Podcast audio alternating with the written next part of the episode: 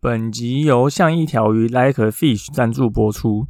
像一条鱼是台湾知名防溺教育品牌，致力于推广荷兰游泳教育，教学水域安全观念与水中自救技巧，希望帮助民众在戏水时能够安全无虞。如果您对于教学内容有兴趣的话，欢迎观看底下的说明栏资讯，了解更多课程内容。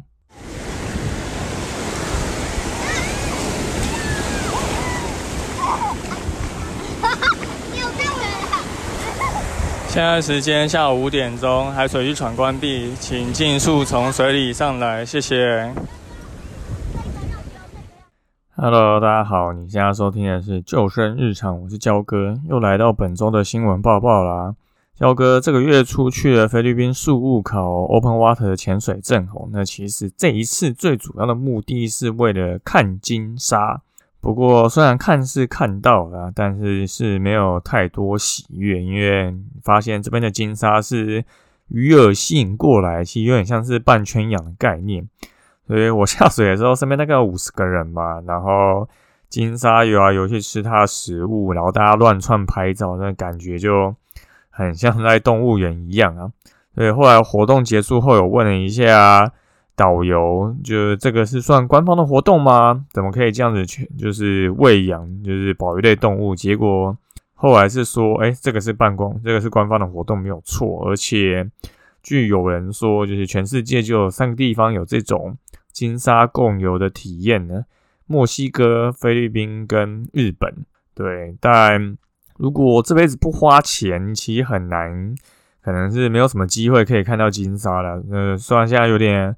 马后炮，不过 觉得以后还是拼人品去看野生的这种半圈养的，可能还是不符合我的个性。好，本周新闻报报一样三件事情跟大家说。第一个，浮潜几乎是台湾海边最常发生意外的主因之一。近期有一个五人的团体啊，跑去龟吼螃蟹公园旁水域浮潜。结果到约定上岸的时间，却发现有一个人迟迟没有出现，所以后来他们就报警，找到那个他们朋友之后送医，就也没有救回来。后来这个新北市消防局的消防队长就表示啊，进行浮潜活动一定要随时注意天气状况，如果海象不好，千万不要强行下水，而且浮潜时。要先了解好当地的海况、水深以及气象警报等讯息，再依据自身的条件选择适合的区域浮潜。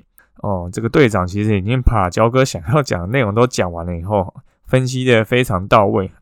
为什么浮潜这几年就是这么多人发生意外，而且发生意率的几率这么高呢？就是因为浮潜啊，你其实买这些装备很容易啊。那即使你不会。游泳甚至水性不佳的，你可能就只是在一个踩到底的地方看着底下生物，所以可能又觉得好像没有什么危险性。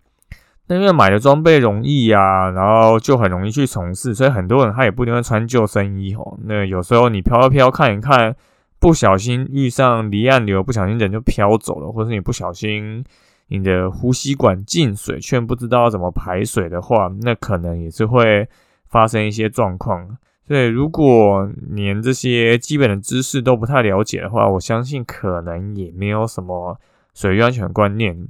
九哥看这个新闻的时候，那个天气其实蛮差的吼，这种天气去浮潜也是不知道要看什么东西啊。所以大家还是要挑对时间点下水，真的是非常重要一件事情。好，第二个新闻是民团争蚯蚓坑水域权。好，蚯蚓坑呢是一个位于新北市石碇区的一个峡谷，哈，非常的美丽。那之前因为有民众在这边溺毙，所以二零一九年地方政府就把它列为禁区。那日前呢，有一些民间团体开放水域联盟就有划独木舟去争取水域开放。那新北市关旅局是表示，当时因与消防局会勘发现该地救援不易，有。为了避免憾事发生，所以就没有开放。好，那焦哥看完这个新闻的描述啊，其实是觉得这个官方的评论非常的无言。请问到底有哪一个地方户外环环境是就是救援很容易？七星潭很容易啊，东山河也很容易啊，这么多观光客去，那有开放下水吗？没有嘛，所以容不容易重要吗？一点都不重要啊！一堆爬山或者是更深的一些溪流也没有禁止啊，那那些地方危险吗？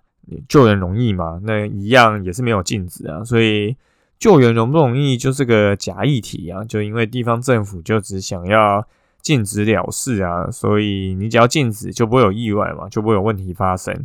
那之前因为有这个发展观光条例的出现，所以就变成是让各地方政府用这一条法律，然后来让水域活动玩家禁止去亲近这个活动哈，因为他只要说这边不 OK 禁止你进去，就是罚三万哈。所以很多人说台湾不适合发展水域活动，那所以很多地方都禁止，但。我们春天有梅雨啊，夏天有台风，好像溪流都很蜿蜒，那么不适合。但是呢，好像环境不能只用好或坏、适合不适合来分红，因为每个地方其实是有它不同的一些因素造成这个活动适不适合在这边从事。因为水域环境它可能会受到季风啊、降雨、洋流、潮汐等影响，吼，所以很多活动特色其实是跟环境的特色是非常有关系的。比如说，台湾的夏天吹西南季风，冬天吹东北季风。所以，如果你夏天去没有风浪的新北市华独木舟，那就非常适合。但你去那边冲浪呢，就没有浪可以冲。那新北市刚指的是龙洞啊，刚刚忘记有没有提到。当然，龙洞可能本来就没有什么人在冲浪，因为就好像真的没有浪可以冲。可是呢，台湾真正浪好的情况，其实是在冬天哈。所以你冬天去。乌石港就非常适合冲浪，但如果冬天去乌石港划独木舟，诶，那风险相对就会比较高了。所以，如果你懂得更多的水域安全知识，你就会发觉台湾其实非常适合发展水上活动哈。因为我们在一天内要到溪、到海、到湖，其实都是非常的方便容易啊。那之前焦哥有写过一篇关于奥运参赛的醒狮。四面环海的台湾为何不能盛行水域活动的文章？那里面刚好就有提到之前奥运代表在练习配民众检举的新闻啊，非常有趣。那大家如果对这篇文章有兴趣的话，可以来去底下说明栏看一下。好，最后是一个水域活动的资讯哈，焦哥要来推我们自己开的防溺自救课，那而且是深水时刻。那因为焦哥上个礼拜。分享的一个小女孩去运动中心上游泳课，结果上游泳课还发生溺水的意外，哈，就受到非常广大的回响，所以就很多人来问我们的防溺自救课程。那我们的防溺自救课程原本常态性在一般深度的游泳池上的课程，其实一直有在开，吼。那当然也非常开心，大家都注意到这个防溺教育非常重要，因为这个女小女生如果她会韵律呼吸、水母漂或仰漂，其实这些我们常态性的。游泳池课都有在教吼，如果她会的话，她可能就不会发生意外。那当然她有可能会忘记做了。那因为你掉到水里面，因为紧张啊、慌张啊，你的游泳能力可能就直接少了一大半。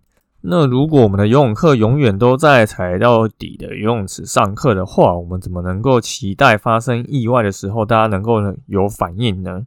所以呢，就大家敲碗很久的深水时刻终于要开班了。就我们想要帮助大家在比较有挑战性的环境下，也可以去练习防溺自救技巧。那因为这个游泳池比较深哦，它从一百二十公分到一百八十公分，呃，这是一次性的课程，所以它其实并不是个游泳教学课程哈。所以不会游泳的人，就是请你千万不要来参加。那课程内内容其实很多哈，就是会把我们在一般踩到底游泳池课学会的这些防溺自救技巧，看你在比较。深的地方，你能不能够做出来？所以我们会根据参加者的能力做一些调整，就希望帮助大家克服在深水池的恐惧。那目标就是要在这个踩不到底的地方，可以待二十分钟不上岸啊！这个在课程中当然是几乎不可能扮演到的，但这个当然是我们的理想的目标。大家来上过课以后，之后可能就可以自己找浅的游泳池，一样可以去挑战这件事情。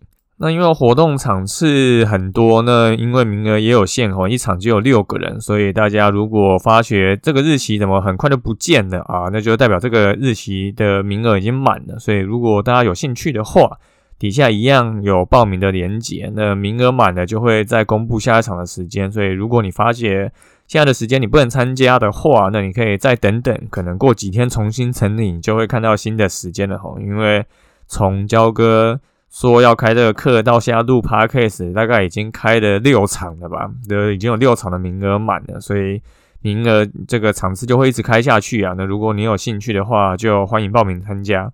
好。